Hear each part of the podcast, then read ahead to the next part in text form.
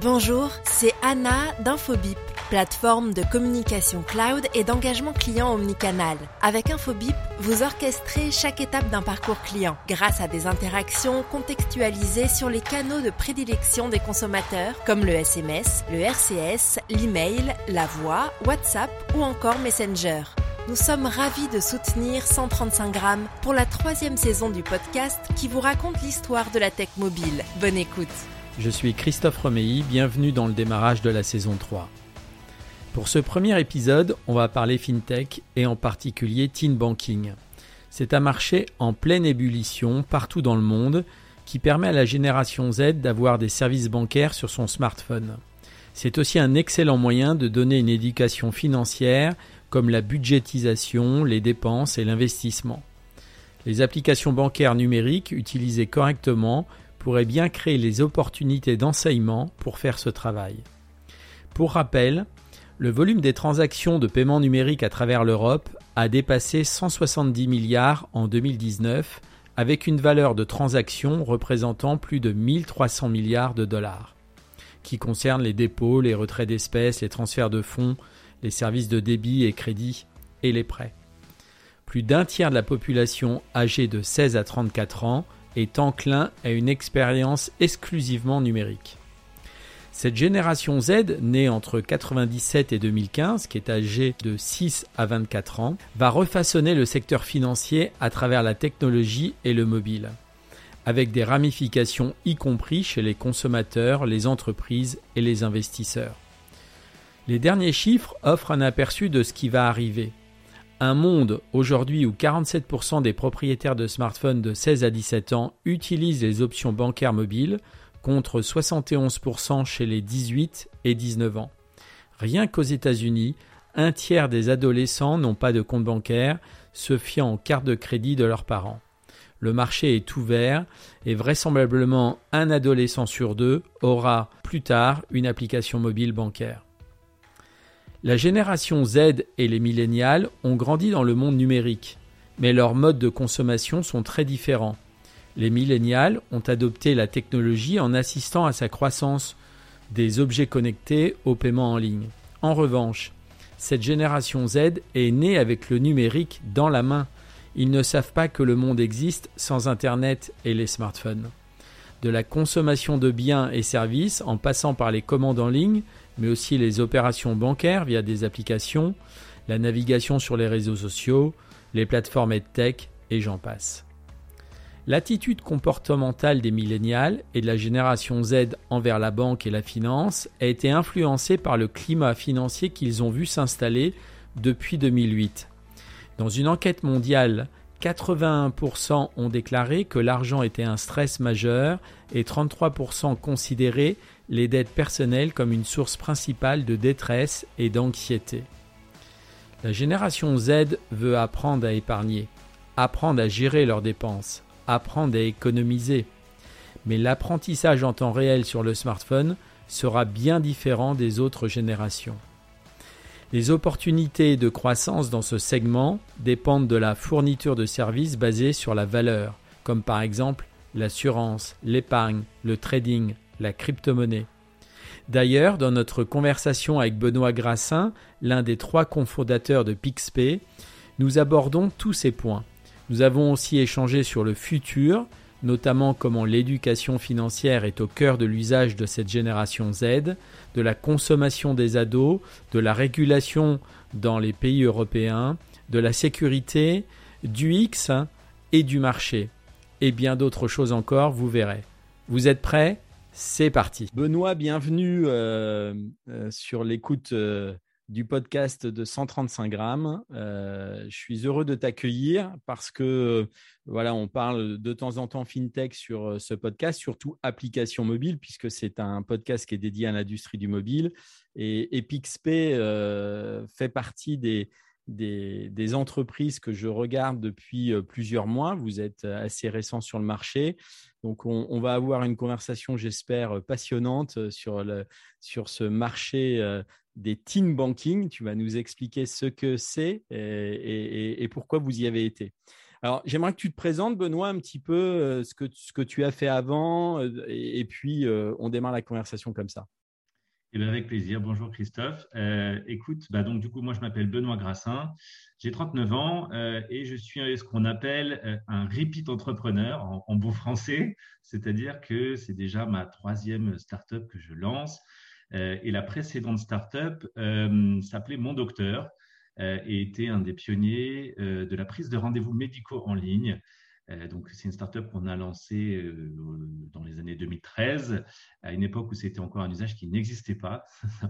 Ça paraît, déjà très lointain. Il y, a, quelques événements euh, qui sont passés par là et qui ont vraiment popularisé cet usage, de prendre rendez-vous en ligne avec son médecin, son, son, professionnel de santé. Et plus généralement, donc nous, notre métier, c'était de fournir des solutions euh, logiciels pour les médecins, les hôpitaux, les cliniques, pour les aider à mieux organiser leur temps et, euh, et se libérer un petit peu de ce, qui les, de ce qui euh, leur coûtait beaucoup de temps et d'énergie, à savoir la gestion de l'administratif. Donc, on a fait ça pendant cinq ans.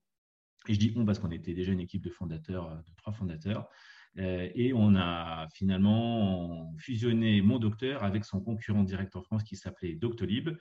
et donc, on a créé un New Doctolib qui est maintenant un leader européen dans la e-santé. C'est super cool qu'on ait un acteur comme ça en France qui, grossisse aussi bien et, euh, qui progresse. Euh. Et donc, euh, donc ça, c'était à l'été 2018. Et depuis à ce moment-là, avec, mes associés, notamment avec Nicolas Klein, qui était le CTO de, mon docteur, on s'est, on s'est retrouvés, on a dit qu'est-ce qu'on fait maintenant? Et on avait envie de remonter quelque chose ensemble, quelque chose de très différent. Euh, et, c'est là le point de départ de l'histoire de, de, Dans cette histoire, je termine pour la, présentation de l'équipe fondatrice, nous a rejoint Caroline Ménager, euh, qui elle est une experte du marketing et, de, des sujets de marque et de, du B2C, euh, et qui a rejoint l'équipe fondatrice pour créer ce qui allait devenir Pixpay. Voilà un peu le, la, genèse de l'histoire. Donc c'est, on va dire, une histoire entrepreneuriale qui reprend. Euh, de gens qui se connaissent depuis très longtemps. Et, voilà. Et donc, on s'est lancé dans Pixpay, donc comme tu l'as dit un peu en introduction, qui est une, une néobanque euh, pour ados avec l'accompagnement parental et dont, le, dont la mission, c'est d'essayer de faire rentrer, d'aider de, de, la génération Z, enfin, en tout cas les, les, ados, à rentrer dans, euh, dans l'univers de la finance et à apprendre les, les, concepts basiques de la finance personnelle pour devenir des adultes plus intelligents financièrement. Comment, comment on passe euh, euh, du métier de la santé euh, au fintech? Quel était ça, peut être intéressant pour les auditeurs qui, qui vont écouter. Comment on, on décide d'aller sur un marché quand on sort d'une start-up et d'une aventure et d'une vente vers un autre marché? Qu'est-ce qui vous motive à ce moment-là pour faire une aventure fintech? Alors, il y, a, pas mal de paramètres, mais le premier, c'est qu'on se fixe relativement aucune limite. quand on s'est lancé dans la e-santé, euh, on n'y connaissait pas grand-chose à la santé et, euh, on a trouvé, euh, après coup, que c'était plutôt un avantage d'arriver avec un regard très frais et très naïf sur un, secteur et sur une industrie parce qu'on posait des questions très bêtes et qu'on remettait en cause des choses qui paraissaient évidentes à tout le monde sur le marché. Et je pense que c'est ça qui donne euh, une capacité d'innovation et un peu de, disruption, le mot un peu galvaudé peut-être, mais en tout cas de, voilà, de, changer les choses. on a eu l'impression que les, gens qui arrivent avec un regard très frais sont plus capables de changer les choses. Donc, la première chose, c'est qu'on se fixait aucune limite quand on a réfléchi à tous les, toutes les industries euh, dans lesquelles on envisageait de, de, relancer une aventure. On ne s'est pas fixé de limite du tout. On ne s'est pas dit qu'il faut refaire euh, dans la même industrie, celle qu'on connaît. Ou, Donc, on a ouvert tous les, tous les champs des possibles. Et euh, assez bizarrement, on a trouvé que l'industrie de la banque euh, avait quelques similarités avec l'industrie de la santé. à savoir un processus de digitalisation qui était encore, on va dire, naissant et peu développé, des acteurs euh, très installé depuis longtemps avec un, lourd legacy, un complexe de régulation qui était assez lourd et on aime bien ce genre d'environnement parce que euh, on trouve qu'il y a souvent beaucoup de choses à faire avec la régulation euh, et, et, surtout que c'était des, besoins de cœur. On, aime bien adresser des, problématiques qui ont de l'impact ou qui, qui sont vraiment au cœur de, de la vie des, des, utilisateurs ou des abonnés ou des membres. Et, et voilà, la finance, clairement, c'est un sujet qui, qui est, qui centrale dans, nos vies. Donc voilà, donc c'est un peu tous ces paramètres-là qui nous ont, euh, qui nous ont euh, ramené sur l'industrie de la, banque et de la fintech en général, euh, et la conviction que cette industrie-là allait, allait se transformait et était en train de se transformer à une vitesse incroyable, qu'il y avait des défis partout, des, changements partout et que voilà, il y avait, c'était comme, comme dans la santé d'ailleurs, une, verticale passionnante.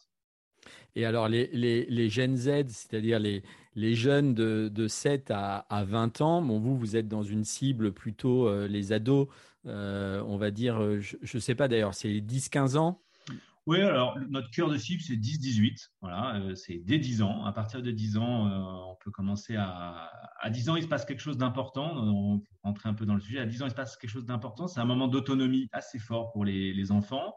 Euh, puisqu'à 10 ans, en général, c'est le moment où on commence à aller tout seul au collège. Euh, 10 ans, 11 ans, c'est, enfin 11 ans, c'est l'entrée au collège. Donc, c'est le moment où on commence à y aller tout seul. Donc, on, a, on peut rentrer, sortir de l'appartement ou de la maison tout seul. On a les clés. On commence à recevoir de l'argent. Le moment où on reçoit de l'argent de poche pour la première fois, c'est 11 ans, 11 ans et demi en moyenne. Euh, et puis, on a son premier smartphone. Voilà. Euh, c'est aussi l'âge d'équipement. Euh, ça fait beaucoup de changements. Ouais, ça fait beaucoup de changements. Et en fait, tout ça, c'est des outils d'autonomie. C'est-à-dire c'est le moment où, bah, comme tu vas devoir euh, aller tout seul au collège, acheter tout seul euh, un sandwich à midi ou euh, prendre le bus, etc., bah, il faut que moi, en tant que parent, je puisse te donner cette autonomie, mais ça me rassure d'avoir des outils pour, pour m'assurer que tu sois en sécurité. Le smartphone en fait partie, l'argent en fait partie, les clés en font partie. Voilà. Donc c'est un moment très particulier. C'est pour ça que le début de notre cible, on va dire, c'est à partir de 10 ans. Et après, bah, c'est jusqu'à ce que, jusqu'à ce que l'ado, qui peut devenir d'ailleurs un jeune adulte, quitte le foyer. Euh, nous, le cas d'usage qu'on adresse, c'est les, personnes qui sont sous ressources de leurs parents, c'est-à-dire qui touchent 95% de leur euh, argent euh, depuis leurs parents. ils vivent encore chez leurs parents et donc voilà, il y a un certain nombre de, enfin, la manière de gérer l'argent dans, dans, cet écosystème est, un peu spécifique. Donc voilà, dès 10 ans.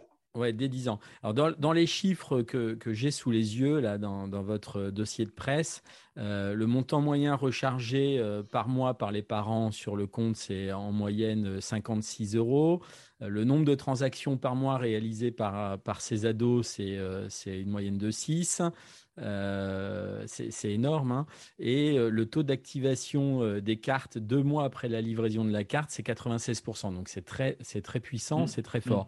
Mmh. vous avez une vraie responsabilité là, parce que en fait, vous donnez un outil ultra puissant. Bon, déjà, les parents, quand ils équipent leurs ados d'un smartphone, c'est déjà un outil ultra puissant.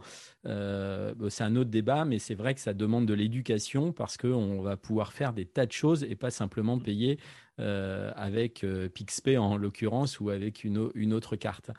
comment vous, vous avez, euh, quels sont les défis autour de ça que vous vous êtes mis au départ de la création pour faire cette éducation financière et cet apprentissage de l'argent, d'ailleurs aux parents, mais aussi aux, ados? Mmh. Écoute, tu as, tout à fait raison. En fait, nous, on se voit vraiment euh, comme un coach financier euh, pour les parents et pour les ados pardon et presque aussi pour les parents j'allais dire. Euh, mais parce qu'effectivement on est un outil qui leur permet de faire de, faire leur premier pas dans dans, dans l'autonomie financière donc de toucher leurs premiers euros de commencer à faire un premier paiement d'acheter des choses de commencer à économiser pour acheter quelque chose de plus gros. On ne peut pas s'acheter juste sur un mois, mais il va falloir attendre quelques mois pour se le payer, euh, de commencer à épargner et de mesurer euh, la, la, puissance de mettre de côté régulièrement en termes de, en termes de, volume d'argent qu'on peut mettre de côté. Euh, on a aussi, je rentrerai peut-être dans le détail du produit, mais plein de fonctionnalités pour essayer de faire prendre conscience à l'ado de l'impact écologique de ses dépenses. Donc c'est bien de gagner de l'argent, c'est bien d'épargner, c'est bien de dépenser, c'est bien d'avoir en tête aussi que dépenser, ça a un impact. Est-ce que, euh, euh, je te coupe là, est-ce que justement dans cette relation avec l'adolescent dans l'application, c'est euh, c'est vraiment une conversation que vous instaurez avec l'ado ou est-ce que c'est vraiment que des messages, c'est que dans un sens? Non, alors on essaie, notre philosophie, elle est, elle est double. Pour, pour, pour assurer cette pédagogie, on, on, a, on a deux parties pris très forts. Le premier, c'est qu'on pense que les parents doivent être impliqués très fortement dans cette démarche. Euh, et que le parent a un rôle euh, pédagogique et il doit accompagner son enfant. Donc, on a fait notamment le parent a une app lui aussi. donc, l'ado a une app évidemment euh, sur laquelle il va pouvoir piloter tout son compte et sa carte, mais le parent aussi une app sur laquelle il va pouvoir aider son, son fils ou sa fille à gérer son argent. Donc, ça, c'est le premier parti pris. Très fort, ce qui n'est pas très simple parce que du coup, il faut parler à deux personnes qui n'ont pas tout à fait les mêmes attentes, ils voient la même réalité, mais pas tout à fait de la même manière et pas tout à fait avec les mêmes, les mêmes objectifs. donc ça, c'est un premier parti pris. Et le deuxième parti pris qui va répondre à ta question, c'est que nous, on est, intimement convaincus qu'on apprend bien en faisant et en expérimentant. Donc notre, notre motto, c'est learning by doing. Donc on met des fonctionnalités dans la main des ados euh, et ensuite, on, les laisse manipuler et on laisse expérimenter ce que ça fait dans un cadre qui est sécurisé et qui est, limité. Donc, euh, euh, voilà, par exemple, chaque ado a un petit coffre-fort dans son âme, un coffre-fort virtuel, sur lequel il peut verser de l'argent et que son parent peut rémunérer, c'est-à-dire fixer un taux d'intérêt pédagogique pour récompenser le comportement vertueux des parents. Et dire, bah, bah, si tu mets 100 euros sur ce compte, sur ce petit vault, euh, ce petit coffre-fort, je te donnerai un euro de plus à la fin du, mois ou de l'année, euh, ce qui équivaudra à 1% annuel ou mensuel selon. Euh, et donc voilà, nous, ce qui nous importe, c'est que l'ado mette l'argent sur ce compte et voit à la fin de la semaine ou à la fin du mois l'argent progresser et qu'il expérimente que, ah, placer de l'argent, ça peut avoir un intérêt euh, de mettre de côté un peu d'argent, ça peut en rapporter à la fin du mois ou à la fin de l'année. Et donc, on essaie de le faire sur à peu près toutes les fonctionnalités, c'est-à-dire de le mettre dans la main des ados, de fixer un cadre dans lequel il peut utiliser et qu'il expérimente par lui-même. Voilà, parce qu'on trouve que c'est la meilleure manière d'apprendre. Donc, typiquement, sur la, partie euh, green que je t'évoquais, euh, chaque ado, enfin, quand il fait une transaction, il, peut cliquer sur la transaction, voir le montant de CO2 en kilos que ça représente, qui, est, qui, est, calculé. On lui propose de qualifier un peu plus sa transaction, de dire par exemple s'il a été euh, au McDo, il peut dire bah, c'était plutôt euh, de la viande ou plutôt euh, veggie, et on recalcule automatiquement l'empreinte CO2 et on lui propose des alternatives pour qu'il puisse éventuellement la prochaine fois faire mieux. Voilà. Et on pense que c'est comme ça qu'on apprend en prenant conscience des choses et en, agissant sur la fois d'après.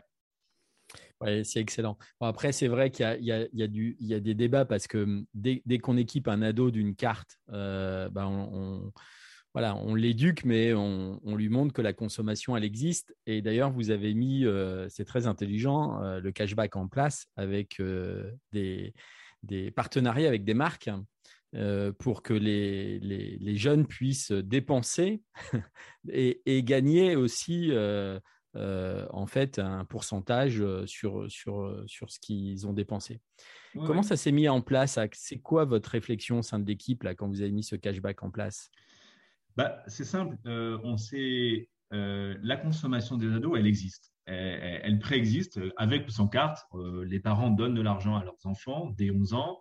Ils en donnent de plus en plus à mesure que l'ado grandit, et c'est normal. Le champ, des, achats qui font progresse, la valeur unitaire d'ailleurs des achats progresse aussi. et donc, c'est un état de fait. Aujourd'hui, la génération, quelqu'un qui a 14 ans et demi, ce qui est l'âge moyen d'un abonné chez nous, bah, il achète euh, des jeux, du gaming euh, sur PlayStation ou sur son App Store. Euh, il achète des objets sur Amazon ou sur AliExpress. Il va au McDo ou chez Starbucks avec ses potes en sortant des cours. bref, donc il le fait. Tout ça, c'est des, des, usages qui existent déjà, donc dans du food, dans, du, vêtement, dans du, de la tech, dans du gaming dans des sorties. c'est des usages qui préexistent. Et donc, et, par contre, donc, donc, ça, c'est, je veux dire, l'idée, c'est de l'organiser, c'est d'y mettre du sens. Et par ailleurs, il a deux attentes euh, quand on lui parle, l'ado, c'est qu'il n'a jamais assez d'argent pour euh, s'acheter ce qu'il veut. Euh, il y a toujours des rêves trop grands par rapport à l'argent qu'il a, parce que tu évoquais le flux moyen, toi, 60 euros par mois, ça reste des sommes qui sont potentiellement significatives, mais qui restent très modestes en, en réalité. Donc, il n'a jamais assez d'argent pour ce qu'il veut s'acheter et il adore les marques. Voilà. Euh, parce qu'il est, très sensible, euh, encore presque plus que peut-être euh, d'une génération plus âgée, au, sujet, aux marques et, aux effets de mode. Donc, effectivement, la réflexion derrière, c'était comment on fait pour que un ado puisse se sentir plus épanoui dans sa consommation, puisse accéder plus facilement à des marques qu'il aime, et puisse euh, aussi avoir euh, l'impression qu'il peut se le permettre. Donc c'est ça qui, sous-tend la démarche, ça crée beaucoup de valeur et beaucoup d'attachement à, la solution. Mm. Comment vous concevez l'UX de l'application C'est une réflexion uniquement au sein de vos équipes ou est-ce que vous invitez des parents et des ados à, participer euh, à des euh, bêtas ou à, ou à des questionnaires? Comment vous faites Alors, on essaye de, clairement impliquer énormément nos membres euh, dans, dans la conception du produit. il se trouve qu'on a une, on a une communauté de, parents et d'ados. Donc, on a, on a beaucoup d'ados qui, on organise notamment une PixP Academy où on prend des stagiaires de troisième, on fait plusieurs sessions de stage de troisième. Donc, dans cette PixP Academy, donc ça fait deux ans maintenant, on a des, dizaines de, jeunes ados qui sont clients ou pas d'ailleurs, qui viennent faire un stage chez nous et qui restent ensuite dans une, équipe qu'on sonde très régulièrement. Et côté parents aussi, on a une communauté de parents, euh, euh, on va dire, euh, hardcore users qui sont très actifs et qui, qui contribuent énormément à donner des idées et donc à qui on partage des écrans, des, des idées de fonctionnalités, à qui on pose des questions, qui viennent régulièrement chez nous tester.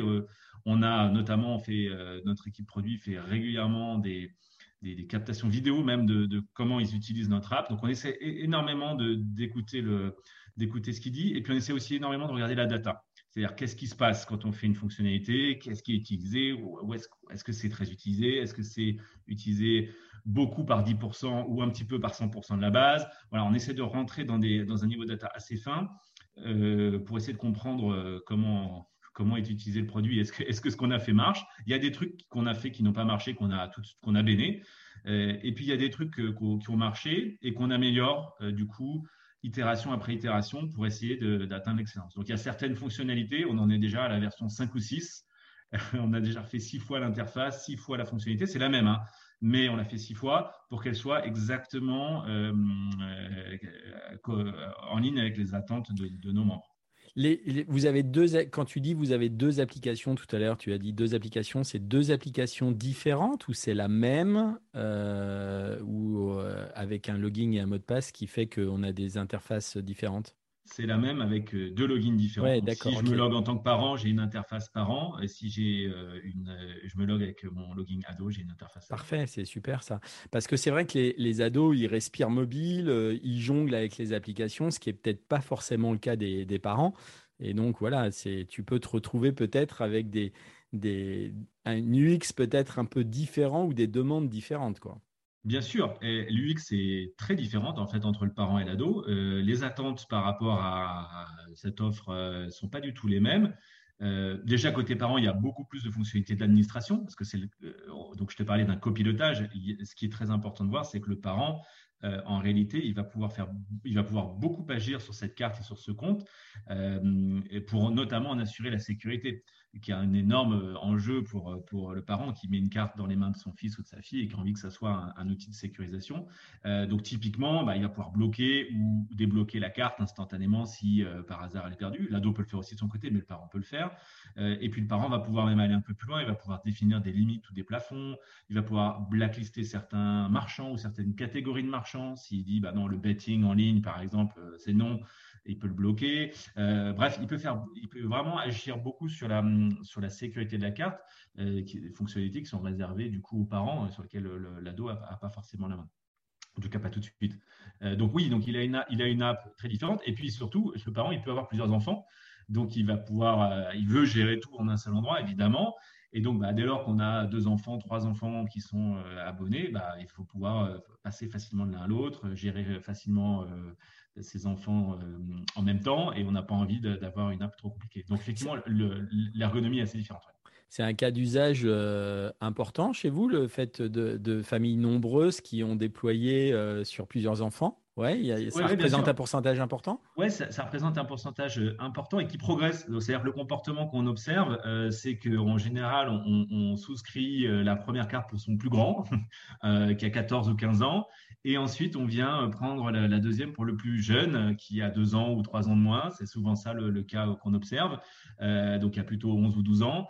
Euh, et euh, voilà, pour, euh, parce qu'on voit que ça marche bien, on voit que, que, ça, que, c'est, que c'est sûr, et puis que bah, je, pense que le deuxième aussi, la, la demande, du coup, il est, c'est clair. pas faire des jaloux. Quoi. Donc, maintenant, c'est un cas d'usage qui arrive assez fréquemment. Ok, bon, c'est bien. Je pense qu'on a, on a, on a fait un petit tour des, des usages, c'est, c'est important. j'aimerais qu'on parle un peu des, des, des enjeux et des défis que, que vous avez, PixP, notamment tout à l'heure, tu as démarré dans la conversation sur le fait du, du choix euh, du défi de la réglementation. Est-ce que la réglementation, enfin la régulation euh, bancaire autour des, des, euh, des teen banking est, est dure? Comment ça, comment ça évolue ça? Elle est, alors, elle est pas dure, euh, elle est, elle est juste pas claire. elle, est, assez peu définie, c'est-à-dire qu'aujourd'hui, enfin, si, il y a un principe de base qui est que quand on est un, mineur, euh, on est en incapacité contractuelle, c'est-à-dire qu'on ne peut pas souscrire un contrat sans l'accord de ses parents. Hum, donc, euh, mais, si ses parents sont d'accord, on peut tout à fait souscrire un contrat bancaire, ouvrir un compte bancaire, il n'y a pas de problème. Donc, mis à part ce point-là qui, est, assez clair dans la loi, euh, toi, typiquement, quel est le niveau, enfin, quel volume de transactions qu'un mineur peut engager, euh, que ce soit avec une carte ou avec euh, des, espèces, hein, peu importe le, moyen de paiement. Hein, mais est-ce que quelqu'un qui a 14 ans a le droit d'acheter un iPhone En réalité, on ne sait pas. Euh, le code civil est assez euh, peu clair là-dessus. C'est même pas de la réglementation bancaire, c'est du code civil. C'est assez peu clair, on ne sait pas trop. Euh, et globalement, on s'attache à dire que c'est en fonction de l'âge et de la maturité de l'enfant, ce qui veut dire à peu près tout et rien. Donc, voilà. Donc y a, ce qui est sûr, c'est que sur ce segment-là, il y a des questions qui se posent parce qu'il y a des notions d'incapacité contractuelle, il y a des notions de protection des mineurs. Euh, et évidemment, c'est des sujets qui sont, euh, qui sont très sensibles auxquels on fait très attention, en particulier sur la sécurité des données et, euh, et des données de transaction. parce que c'est aussi là au-dessus, il y a aussi de la pédagogie à faire auprès des ados pour leur expliquer de ne pas laisser traîner leur login n'importe où, de ne pas laisser traîner leur numéro de carte sur Internet, de ne pas cliquer sur n'importe quel lien qu'ils reçoivent et de mettre leurs coordonnées bancaires. Enfin, euh, ça fait partie de l'éducation financière aussi. D'ailleurs, j'ai une question à ce niveau-là, Benoît. Euh, quand, vous livrez, euh, quand vous envoyez la carte, c'est une carte physique. Aujourd'hui, est-ce que leur smartphone aux ados permet de payer sans la carte ou pas? Non, alors aujourd'hui, tant que la carte n'est pas arrivée physiquement au domicile des parents, en l'occurrence, et qu'elle n'est pas activée dans l'app, euh, tu ne peux pas l'utiliser. Euh, ce qui fait qu'effectivement, ça évite qu'il puisse y avoir des petits, euh, des petits soucis d'utilisation de, de, la carte pendant le transport. Ou de, Donc aujourd'hui, il faut qu'elle soit arrivée physiquement chez le. Chez, et, après, et après? Et après, par contre, une fois que la carte est activée physiquement, et donc l'ado peut l'utiliser physiquement, il a aussi une carte, on va qualifier de virtuelle, qu'il peut utiliser sur Internet. Mm. Et, paiement NFC ou pas? Aussi Sur acheter, une baguette, acheter, une baguette, de pain, par exemple Paiement sans, paiement sans, contact, paiement Apple Pay et Google Pay également. Donc tout ça, c'est compatible. Euh, non, non, c'est en termes d'expérience de, bancaire, on est sur ce qui se fait de mieux euh, en termes d'expérience de banque mobile. Autant, autant qu'un adulte, quoi. Exactement. Et c'est d'ailleurs le, le, parti pris. On veut fournir le même niveau de technologie et d'innovation à la génération qui a 14 ans euh, qu'à celle qui a 35 ans. Oui, d'autant que cette génération-là, quand tu regardes, je regardais une étude avant pour préparer le podcast là, de, Morgan Stanley. Euh, qui montre que bah, c'est la génération qui va, euh, qui va dépenser le plus euh, dans les années à venir, aussi bien en termes de, dépenses d'achat commerce que de, crédit. Hein. Bon, et puis c'est elle, pardon, je, complète, mais c'est elle aussi qui tire les usages. Les nouveaux usages sont tirés par cette génération-là. C'est-à-dire que on voit par exemple sur le paiement, sur le paiement Apple Pay, Google Pay, euh, qui, est donc disponible pour tous nos abonnés inclus dans le plan. On a déjà, nous, quasiment 15% des transactions qui sont faites en Apple Pay, Google Pay, ce qui est à peu près, je crois, deux fois euh, le montant moyen des transactions dans la population adulte. Donc cette génération-là, elle est en avance. Ça pas une évidence quand je dis qu'ils payent avec leur mobile plus que, les adultes, mais euh, sur, sur, plein d'usages, en fait, elle tire le, la, transformation. Et cette génération-là, ce qui est sûr, c'est qu'elle n'utilisera pas les services financiers comme moi j'ai pu le faire, et même comme ceux qui ont 18 ou 20 ans aujourd'hui le font aujourd'hui. Euh, beaucoup, beaucoup, beaucoup de choses vont changer et ils sont à la pointe de cette transformation-là. Donc ne pas ne pas euh, essayer de comprendre d'abord ce qu'ils attendent, ne pas les aider à utiliser ces nouveaux outils qui, et leur apprendre à les utiliser euh, de manière euh, intelligente, je pense que c'est une, erreur. Pour revenir à la, régulation, tu parlais de la France. J'ai vu que vous aviez, vous alliez aller dans d'autres pays, mhm. l'Espagne, c'est ça? Espagne. Est-ce que, est que les différences de régulation au niveau des adolescents, si on parle de l'Europe, euh, sont, sont, identiques ou il y a, y, a, y, a des, y a des différences importantes? Non, alors la, la, la, bonne nouvelle et la bonne chose de l'Europe, c'est qu'il y a quand même une convergence assez forte. Euh, c'est assez régulé, mais il y a une convergence assez forte de la régulation entre les pays. Il y a des directives qui sont communes. Et donc, de manière générale, le contexte réglementaire est, euh, est relativement identique entre les pays d'Europe. Euh, de l'Union européenne, pour être très précis. Donc en Espagne, mais c'est le cas aussi en Italie, en Allemagne, globalement, c'est à peu près la même chose. Les processus d'identification des clients, par exemple, le KYC en termes techniques, donc Know Your Customer, qui est une, procédure réglementaire qu'on doit faire pour identifier les clients, tout nouveau client au moment de l'entrée en relation. sont globalement similaires entre les pays. Et en plus, maintenant, il commence à y avoir des opérateurs techniques, technologiques, qui fournissent des solutions euh, de traitement des pièces d'identité, par exemple, ou des passeports, qui sont euh, compatibles dans tous les pays. Donc, de manière générale, c'est une chance qu'on a, je pense, en Europe, c'est qu'on a pour le coup vraiment un marché unifié euh, et c'est assez facile de passeporter un agrément français pour aller opérer en Espagne, en Italie, en Allemagne, etc. Euh, c'est beaucoup plus compliqué d'aller le faire au UK, par exemple. Maintenant que le, que le UK a quitté le navire, euh, eh il faut avoir un, agrément supplémentaire euh, au UK pour pouvoir le faire. Donc, c'est super parce que du coup, c'est vraiment la, plateforme Europe est de taille comparable à une, à une, plateforme US. Par exemple, il y a autant d'ados éligibles en, en, Europe que absolument, absolument. Et du coup, ça permet potentiellement de faire construire des, de, faire émerger des géants euh, de la fintech qui peuvent être des compétiteurs, euh, en tout cas de taille similaire aux Américains. Et d'ailleurs, dans la néobanque pour adultes, euh, on voit qu'il y a des acteurs très importants qui émergent en Europe et qui ne sont pas du tout ridicules face aux, acteurs américains. Bah oui, tu pas, on, on, pense à N26 très clairement. voilà, ils ont eu une progression, Revolut, progression qui sont, sont des, des, acteurs du coup pan-européens, mais mondiaux pour, pour Revolut. Euh, N26 peut-être euh, aussi. Euh, et en tout cas, ce qui est sûr, c'est que du coup, ils ont des tailles en nombre de clients qui sont largement, largement dans, les, dans, le benchmark de ce que font des, même des, les leaders de, ce marché-là aux, États-Unis. Alors, vous avez, vous avez plus de, de 100 000 utilisateurs actifs sur la plateforme. si vous allez aller dans d'autres pays, vous avez une vision de vouloir avoir 2 millions de clients, hein, c'est ça, à 3 ans, c'est ça hein? Ouais, ouais, ouais. Et, je, pense même euh, le double à 5 ans. Euh, je pense que, oui, en tout cas, notre vision, elle est clairement pan-européenne. C'est-à-dire qu'on pense que euh, les usages sont très convergents, à la fois la régulation et les usages sont très convergents en Europe. C'est-à-dire que finalement, le cas d'usage de parents qui ont des enfants de 14 ans et qui doivent leur, leur donner de l'autonomie tout en les gardant en sécurité, euh, bah, il y en a dans tous les pays d'Europe. En fait, euh, voilà, tous les, des parents et des ados dans tous les pays d'Europe. Le fait de donner de l'argent à ses enfants, c'est un, mécanisme qui, existe dans toute l'Europe.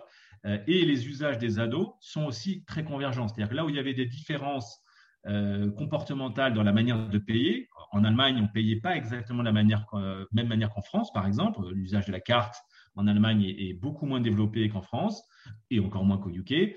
Euh, sur la, chez les ados, euh, la convergence est beaucoup plus forte. Finalement, euh, bah, des ados, ils commandent de la bouffe sur Deliveroo tous. Voilà, ils achètent chez Amazon tous. Ils écoutent de la musique tous. ils sont tous abonnés chez Spotify et, et, ils achètent tous des crédits Fortnite. Enfin, je dis tous. En tout cas, il y a une convergence des modes de consommation. Une grosse partie, Exactement, tirée par les services digitaux et, le online et la digitalisation de, de la consommation. Mais donc, voilà, donc toutes les étoiles sont alignées pour que le marché soit européen. Donc, notre vision, clairement, pour, pour finir de répondre à ta question, elle est européenne. On pense qu'il y a, a un acteur type Revolut qui va émerger sur le segment du teen banking. Ça, c'est la première chose.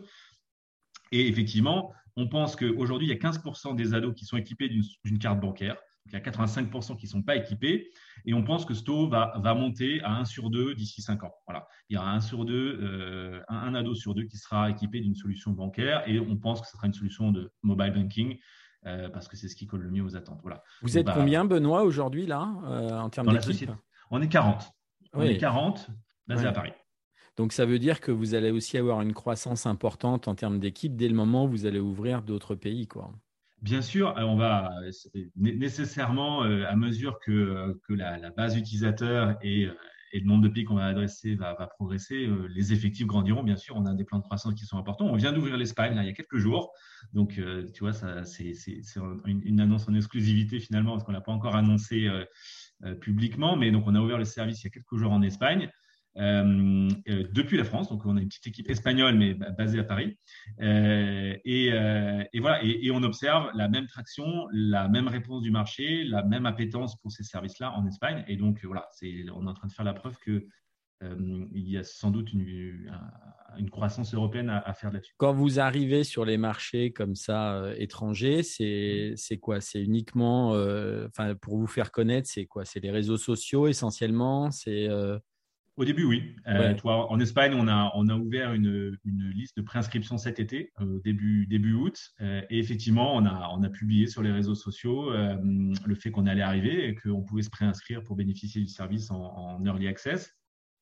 On l'a fait sur Facebook, sur Instagram, sur Snapchat, sur TikTok. Donc, on va parler aussi bien aux parents qu'aux ados parce que parce que les deux peuvent euh, initier le processus. Il y a, il y a beaucoup, dans beaucoup de cas, c'est le parent qui a la manœuvre, c'est-à-dire c'est le parent qui dit ah ça serait bien pour euh, pour mon fils ou pour ma fille. Dans d'autres cas, c'est l'ado qui est qui est intéressé, qui aimerait bien l'avoir et qui va du coup prescrire, on va dire, le, service à ses parents.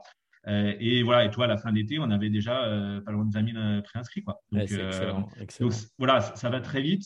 Et, parce que ça répond, je pense, à un vrai besoin. Il, y a, a, vraiment que dans, la chaîne de valeur et, ça, rassure beaucoup les parents et, c'est très, très, très euh, cool pour les ados.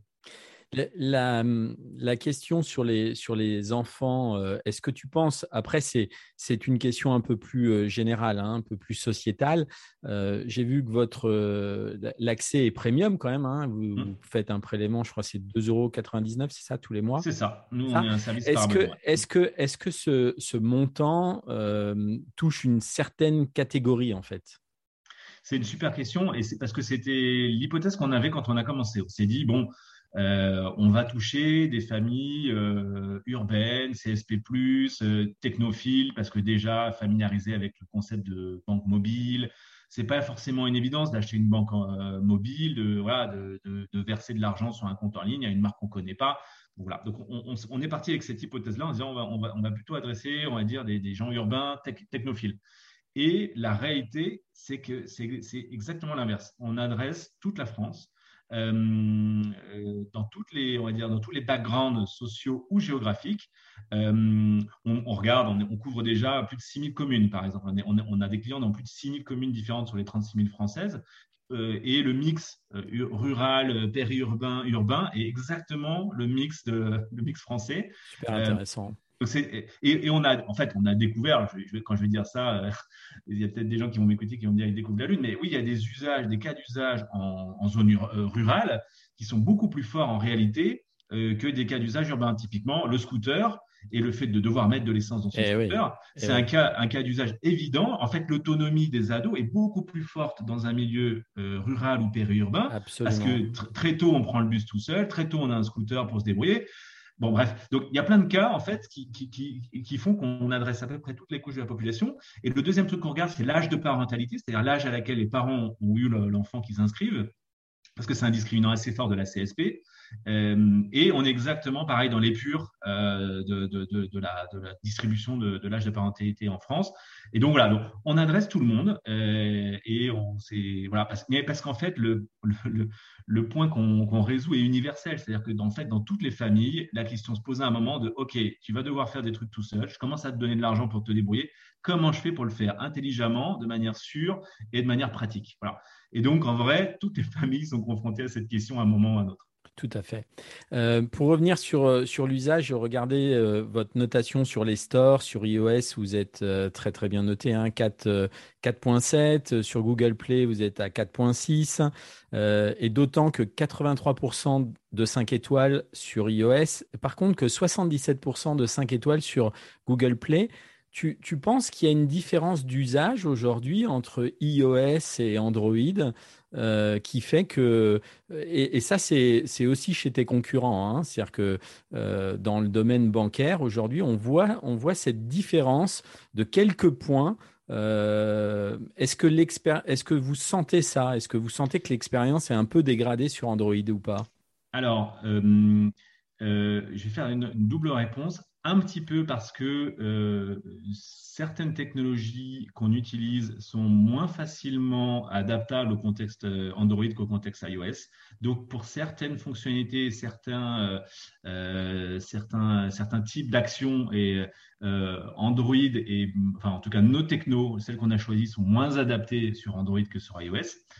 donc, il y a sans doute un petit peu de ça.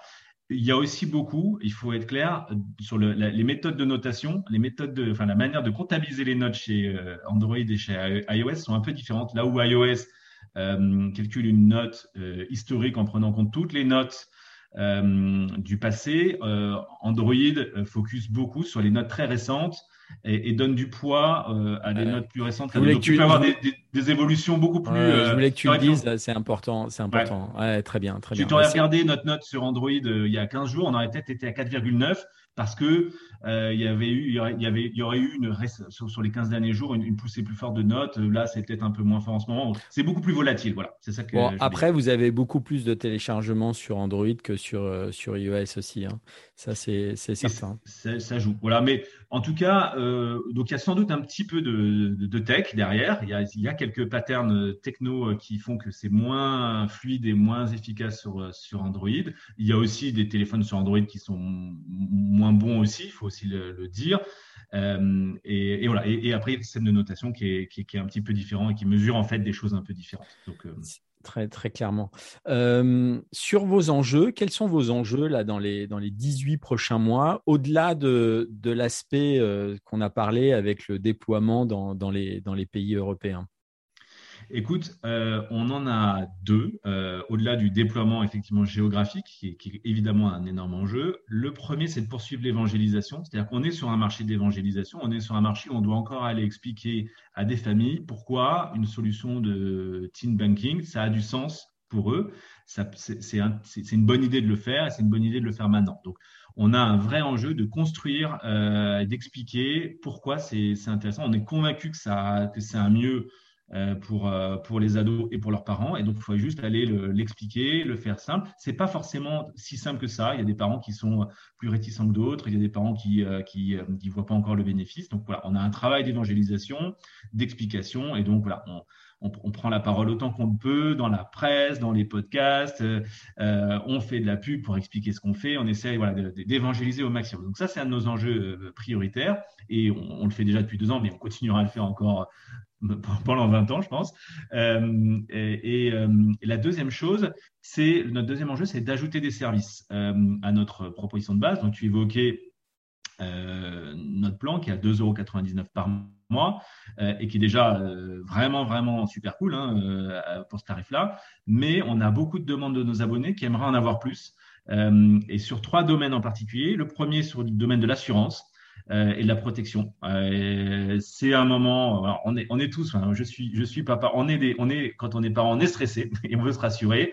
On veut pouvoir assurer les personnes ou les objets euh, de, de ces, pour ces ados, notamment dès lors qu'on commence à parler de voyage, de, voilà, de déplacement un peu plus loin que le foyer, euh, commence à avoir des objets un peu plus chers dans les mains, à un âge où on se dit qu'on n'est pas forcément très soigneux. Enfin bref, il y a plein de questions qui se posent. Donc l'assurance, tout ce qui est l'épargne et le, compte rémunéré, on l'a fait comme ça. Donc, pouvoir placer de l'argent euh, sur le long terme euh, euh, avec un, un taux d'intérêt, en tout cas que ça rapporte, euh, préparer le futur de son enfant, en fait. Ça, c'est le deuxième aspect. Et le troisième aspect, c'est de pouvoir donner des, outils pour investir. Voilà.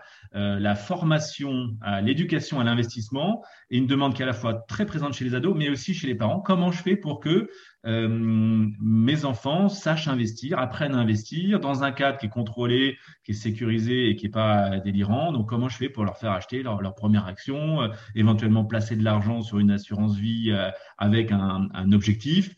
Euh, en faisant des choix d'investissement, voilà, euh, suivre ma performance. Euh, ça, c'est ambitieux, ça. Très ambitieux, mais très demandé.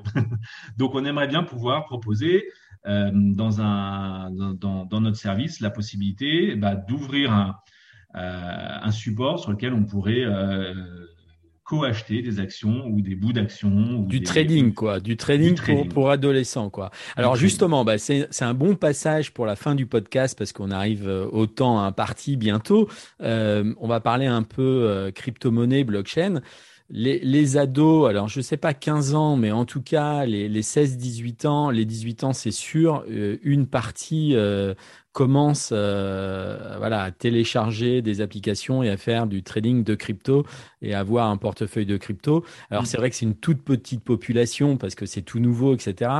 Est-ce que vous y pensez et comment, comment toi tu vois les choses en tant que fondateur, mais aussi en tant que parent? Euh, tu as, des enfants, hein, Benoît, hein, c'est ça hein En tant que parent, comment tu, tu vois les choses de, de, cette monnaie particulière? Écoute, alors moi, je suis pas le grand expert euh, de la crypto et, et, de, et, de, la blockchain, mais ce que j'observe, c'est que euh, cette génération-là, euh, celle qui a effectivement 16, 17, 18 ans, hein, les, les, vieux ados, les jeunes adultes, je sais pas comment on les appelle, mais ils sont euh, mais vraiment bien plus avancé, mature et, et comment dire habitué à ce, au concept de la crypto et de la, et de la blockchain que nous, que moi, hein, qui suis qui suis un vieux euh, un vieux déjà un peu dépassé quoi. Donc euh, ça se voit sur les réseaux, on est très très présent sur les réseaux, sur TikTok, le nombre de vidéos euh, d'influenceurs slash euh, conseillers slash euh, mecs lambda qui donnent leur avis sur la crypto. C'est incroyable. Le sujet crypto, ça fait partie des quelques sujets qui émergent fortement sur les réseaux, qui intéressent cette génération. Et on, nos utilisateurs nous demandent est-ce que je pourrais pas acheter de la crypto avec PixPay? Ils connaissent toutes les plateformes sur lesquelles on peut le faire. Et en tout cas, c'est un sujet qui les intéresse et, euh, et, qui est complètement normal. C'est-à-dire c'est dans leur écosystème normal de voilà, la, crypto existe et, c'est un, un, actif comme les autres. Voilà. Donc je pense qu'il faut répondre à cette question-là. Euh, il faut être capable de, euh, de, de leur donner les clés pour comprendre ce que c'est, euh, d'expérimenter parce qu'il y a aussi beaucoup de fantasmes autour de ça. Euh, voilà, quand on regarde ce qui se dit sur les réseaux, beaucoup de choses euh, complètement farfelues, euh, beaucoup d'arnaques, beaucoup de choses. Donc, je pense qu'on a un rôle. Il faut que ça soit encadré, c'est clair. Exactement. et on a un rôle de les éduquer à ça. Ils vont vivre dans un monde où il y aura Comme des ça. cryptos. Ouais, euh, ils vont vivre de, de, dans un monde où cette, ce, ce, genre de monnaie sera, sera sans doute beaucoup plus développé que nous, ce qu'on peut connaître aujourd'hui. Donc, je pense qu'on a un rôle de, de leur mettre dans les mains des outils qui leur permettent de comprendre ce que c'est, d'expérimenter euh, que bah ouais le Bitcoin ça peut faire euh, plus 50 moins 50 euh, et que ouais c'est pas drôle quand ça fait moins 50 et que même si tout le monde t'a promis le contraire bah ouais c'est pas donc il faut arriver à l'expérimenter pour pour pouvoir prendre conscience de ces phénomènes là euh, et, et, voilà et, et et, et, adopter le phénomène euh, intelligemment. Bon, c'est ça notre Très bien. la manière dont je le vois. En tant que parent, en tout cas, c'est ça que j'aimerais pouvoir donner à mes enfants.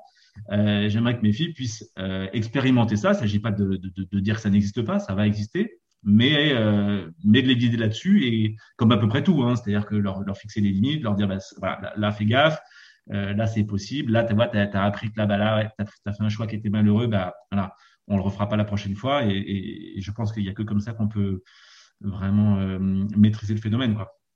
Et euh, maintenant, si on parle de votre plateforme plus euh, technologique, est-ce que vous intégrez déjà des, des outils ou des API qui permettent de d'intégrer la, la, blockchain dans je sais pas pour la sécurité par exemple. Alors ça c'est c'est pas du tout euh, visible de la part des utilisateurs. Ça serait vous dans dans vos usages techniques technologiques. Est-ce que c'est quelque chose que vous regardez euh, est-ce que vous avez pris contact avec des, des gens qui sont à l'aise là-dessus? Parce qu'il y a des plateformes qui commencent à voilà à être très performantes euh, et qui offrent des outils pour des gens comme vous. Est-ce que ça c'est ça fait partie de votre R&D ou c'est ça s'intègre déjà? Non, alors c'est pas encore, euh, objectivement, c'est pas encore euh, partie prenante de notre R&D maintenant, euh, parce qu'on a tellement à faire sur une partie déjà front client et, euh, et, et, et service bancaire de base. Mais, euh, mais, mais c'est quelque chose qu'on intègre dans nos réflexions, parce que oui, pareil, je pense que ça va résoudre un certain nombre de, de questions. ça va améliorer la sécurité sur un certain nombre de choses. Donc, clairement, c'est quelque chose qu'on a en tête voilà. Euh, maintenant, te dire que c'est aujourd'hui dans notre roadmap et, euh, et qu'on y travaille là en ce moment, c'est pas le cas. Ok. Au niveau des, des API euh, sur votre plateforme, est-ce qu'il y a des API euh, externes? C'est-à-dire, est-ce que vous utilisez des API de, de, de, de sociétés externes pour faire fonctionner votre plateforme? Ou c'est Oui. tout Ou c'est une construction? Oui, oui. Tu Alors oui, oui, il y a, il y a, il y a, il y a des, il y a des, hum, évidemment, enfin, on a internalisé, on a construit beaucoup de choses en interne.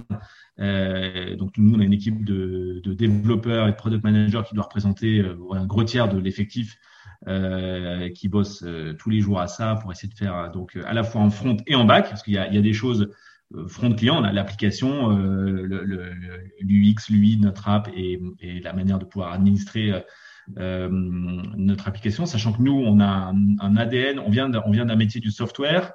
Euh, et donc, on se considère presque plus comme une tech fine qu'une fintech. On pense que ce qui crée la valeur, c'est pas tant un compte, une carte, enfin, ce que j'appelle moi des commodités bancaires. Ce qui crée la valeur, c'est la couche applicative qui est par-dessus, qui met du sens dans tout ça et qui fait que c'est facile, simple, logique de l'utiliser et que ça répond euh, du coup aux besoins. Donc bref, on, a, on investit énormément donc sur la partie front en interne, sur la partie back aussi, puisqu'on va se connecter à plein d'acteurs de, de, de l'écosystème bancaire euh, et par, par, construction, la monétique, c'est un, une industrie d'écosystème.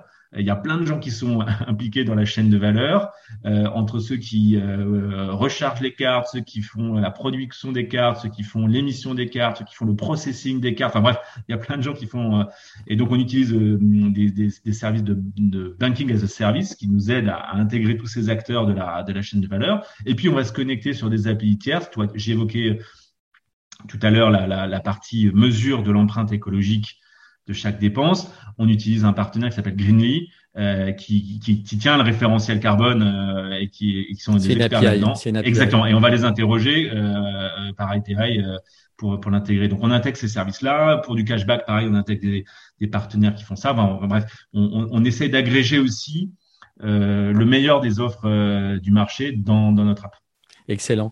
Euh, Dernière question, euh, ta vision dans, pour les, les, 18 mois qui viennent là du domaine fintech, mais peut-être lié au teen banking. Euh, je vais être un petit peu, euh, je, je, vais te tenser. Est-ce que tu penses que la carte peut disparaître? Parce qu'en fait, ces jeunes-là, je parle pas des parents, mais ces jeunes, ils vivent, on l'a dit, ils respirent mobile, ils vivent avec le monde des applications. Est-ce qu'une carte c'est utile pour eux? La réponse est oui, je pense qu'elle va disparaître elle va disparaître, elle va se digitaliser, elle va se Apple Payiser ou elle va se, euh, se wallet to walletiser. Euh, je ne sais pas ce qu'elle va devenir, mais euh, oui, c'est possible qu'elle disparaisse. Euh, D'ailleurs, dans certains pays, c'est déjà le cas. Euh, elle a presque disparu dans, absolument, dans, dans certains pays qu'on franchit, euh, qui sont pas, enfin, qu'on qu sauté une révolution, qui donc voilà. donc, je pense à long terme, sans doute, enfin probablement. Euh, et d'ailleurs, on voit déjà que 15% de transactions sont faites Apple Pay ou Google Pay. Donc euh, voilà, ça va, ça, ça, et ça ne fait que progresser de mois en mois. Euh, néanmoins, il reste encore un, il reste encore un moment, euh, je ne sais pas pour combien de temps encore, mais l'objet carte reste quelque chose euh, qui est très satisfaisant pour l'ado, c'est-à-dire recevoir sa carte, sa carte bancaire plastique à son nom, embossée à son nom, c'est-à-dire gravée à son nom, euh, qui ressemble à celle de ses parents c'est un moment d'autonomie quand même assez fort. Euh, c'est une étape de, vie presque. Euh, et, et d'ailleurs, on fait des designs de cartes. On a, on a, on peut choisir la couleur de sa carte. Il y a, il y a, on peut la personnaliser. Et ça fait partie quand même encore d'un objet qu'on aime détenir. Voilà. Euh, l'objet carte. Je ne sais pas encore combien de temps ça, ça sera encore le cas. Je pense que ça disparaîtra dès lors que chez les adultes, ça aura disparu. Le mimétisme euh, le mimétisme disparaîtra, euh, enfin l'impression d'avoir une carte disparaîtra euh, en même temps, mais donc, sans doute dans les dix prochaines années peut-être. Ok. Euh, donc autre autre vision, tu vois pour la pour le domaine des teen banking, qu'est-ce que tu vois dans, dans les 18 prochains mois là qui va se passer à ton avis? À 18 prochains mois, c'est court. Hein. 18 prochains mois, euh, j'ai, déjà, j'aimerais que, que, que, qu'on passe de, euh, monde doit être à 1, à 1 ou 2% de taux de pénétration en, en France, qu'on passe à 5 ou 6, c'est-à-dire qu'il y ait 5 ou 6% des ados qui aient une carte PixPay. Euh, ça déjà, sur 18 mois, je pense que c'est, faisable et ça serait déjà un, mieux. Euh, et après, plus généralement, j'ai l'impression qu'il va y avoir une, une une comment dire une segmentation, multisegmentation des, des usages et des cartes. C'est-à-dire que je vais acheter des solutions un peu partout. Et on le voit déjà à l'âge adulte. Hein. Euh, on, on, a déjà sa banque principale, puis une deuxième banque pour quand on voyage, et puis une carte pour avoir du cashback, et puis une carte qui fait ça. Enfin, Et en réalité, on est multibancarisé, euh, on est de plus en plus multibancarisé de manière hyper segmentée avec des cartes et des offres hyper segmentées. C'est vrai sur la partie bancaire paiement, mais c'est vrai sur la partie assurance, c'est vrai sur la partie euh, investissement trading. Euh, voilà. Et donc, je pense que cette fragmentation de voilà d'acheter des petites briques de services va se retrouver à un moment ou à un autre. On le voit déjà poindre un petit peu sur cette génération-là, qui ouais, qui va chercher le meilleur partout partout où ça existe. Donc, euh, si, si pour avoir du cashback, c'est cette carte-là, et puis pour avoir euh, un, petit wallet de crypto, c'est ici, et une bonne appli pour euh, gérer des investissements pas en crypto, mais en ETF, c'est là. Et donc, l'agrégation de tous ces sujets-là va être un vrai sujet. Et je pense qu'il y aura besoin de donner du sens aussi à toutes ces petites, à tous ces services-là. Ouais, tu as entièrement raison. Merci beaucoup Benoît hein, pour euh, pour ce temps que tu nous as accordé. Euh, bon, il y, a, il y aurait encore effectivement beaucoup de questions à, à poser, mais on, on profitera peut-être d'ici quelques mois, euh, quelques années, j'allais dire, peut-être un, un, autre podcast et puis on fera le, le point. C'est toujours bien de, de voir euh, comment les, les, les entreprises. Euh, je t'ai pas posé la question. Est-ce que vous pensez un jour vendre si vous aviez racheté, mais Bon voilà, tout ça, on, on va suivre l'actualité de Pixpay. Euh, et, Avec plaisir. En, tout cas, bravo aux équipes parce que c'est euh, c'est une belle application, euh, c'est un beau service et, et surtout l'éducation financière et l'apprentissage de l'argent aux adolescents est, est crucial aujourd'hui et notamment dans dans notre dans notre pays. Merci Benoît. Eh ben merci à toi Christophe. À bientôt. Voilà, c'est la fin de ce podcast. J'espère que vous avez apprécié cette conversation avec l'un des fondateurs de Pixpay. Si vous avez des ados, eh bien, n'hésitez pas à télécharger l'application qui vous permettra de faire leur éducation financière avec leur smartphone. Nous mettrons les liens des sources dans un post dédié sur servicemobile.fr qui sert à préparer ce podcast. N'hésitez pas à noter et à commenter le podcast. Vous pouvez me contacter aussi sur le Twitter de 135 grammes. Je vous dis à bientôt pour un nouvel épisode. 135 grammes, la cuisine de l'industrie du mobile.